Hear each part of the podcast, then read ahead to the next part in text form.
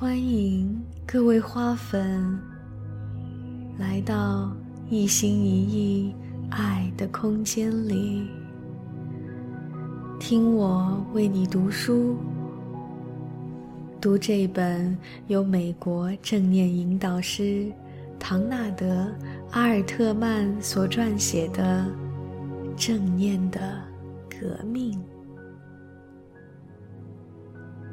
现在我们开始今天的篇章，第一部分心理钥匙的第五章。总觉得时间不够用的人该怎么办？千宗室十五代如此说。我手里捧着一碗茶。看到了绿色的万物，我闭上眼睛，打开心，看到了青山和绿水。我静静地坐着品茶，感觉万物溢入我心。我们的时间好像总是不够用。我们总是拼命想挤出更多时间来。我们会购买许多能帮助节省时间的设备，希望在每次任务中都不浪费一分一秒，以便能尽快开始下一个任务，再下一个任务。我们似乎总是在赶时间。不愿在一个地方停留太久，因为时间正一点一滴的流逝。我们要跟时间赛跑，唯一的方式便是加快速度，做更多的事情。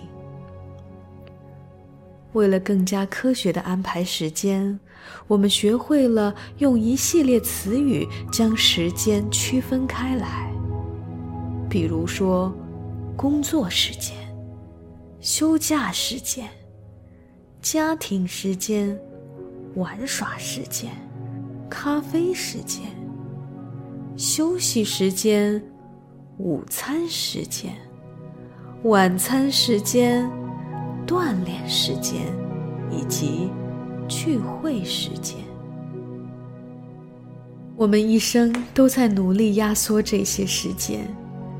以便能在有限的时间里做更多的事儿，其中睡眠时间似乎被挤占的最多。今天早晨天刚破晓，我便走出家门去拿邮箱旁边黄色方形盒子里的《俄勒冈人报》，但满脑子都在想着今天该做什么。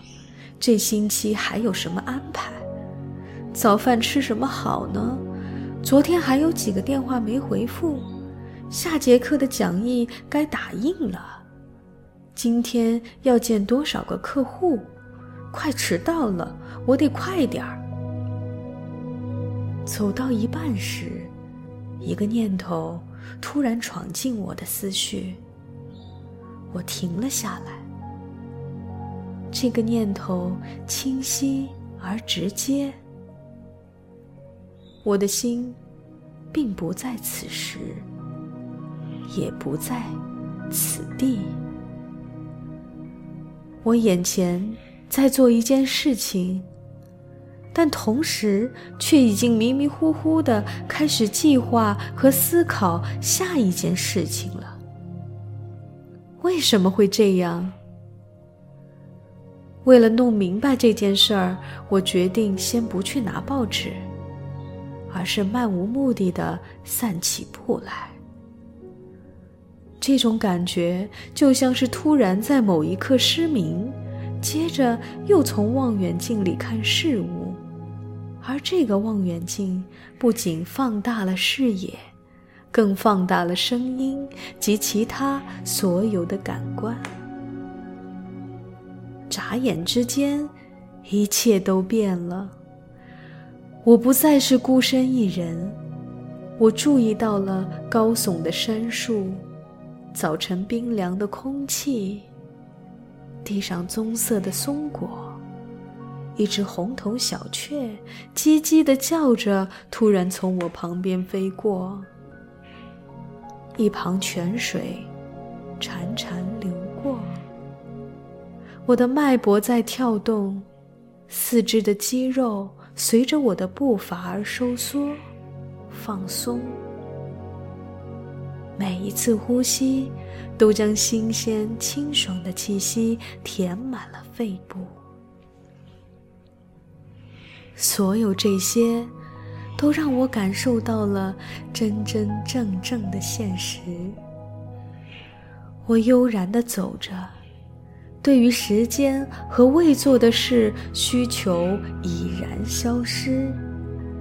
只留下了这新鲜与清爽。突然之间，我又回到了现实，感觉时间似乎连绵不断，永无止境。从我拿到报纸再回到屋里，可能花了足足十分钟。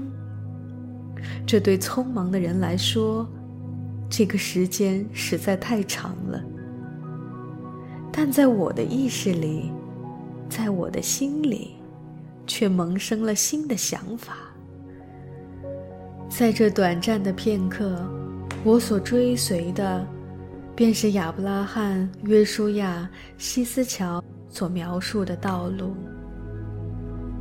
他在书中描述为一个神圣的时间，在这个时间里。一个人不再做画布世界的艺术家、画家和创造者，而是将画架置于一旁，简简单单的存于世界之中。我们每一个人，只要全身心进入到现在，就能进入这个神圣的乐园。关于转换思考模式的文章有很多，但也许最可能实现的、最有帮助的，只有这一个：停止无尽的意识漫步，以现实、轻松、快乐的心态专注于一件事情。走、吃、坐、站。读。如今，许多零售店都会使用一种特殊的监控系统，通过给每一次交易限定时间来提高结账速度。实际上，在这样的监控下，一些收银员就会非常的紧张，结果忽略了一些很重要的事，比如对顾客微笑，或者。与顾客说话。如果你也感觉自己成了时间和效率的奴隶，不妨用下面的方法来回到现实。想想看，你最近一次全身心的与他人共度时光是什么时候呢？请你今天就带着全部的注意力，仔细的观察他人吧。他的眼睛是什么颜色？他的额头有多少皱纹？他的头发怎样垂下？他的声音怎样？音调怎样？手和手指怎样？他对幸福和快乐的需求又怎样？记住，这个人是你人生的这一刻里最重要的人。正如托尔斯泰在他的短篇故事《三个问题》中写到的那样，最重要的人便是此刻与你在一起的人，因为。谁也不知道，你们是否还能再这样待在一起。这个练习不仅能将你带入当下，还能彰显每一刻的唯一性。想想看，如果能以这样的心态度过人生每一天的每一个时刻，那人生该有多么美好啊！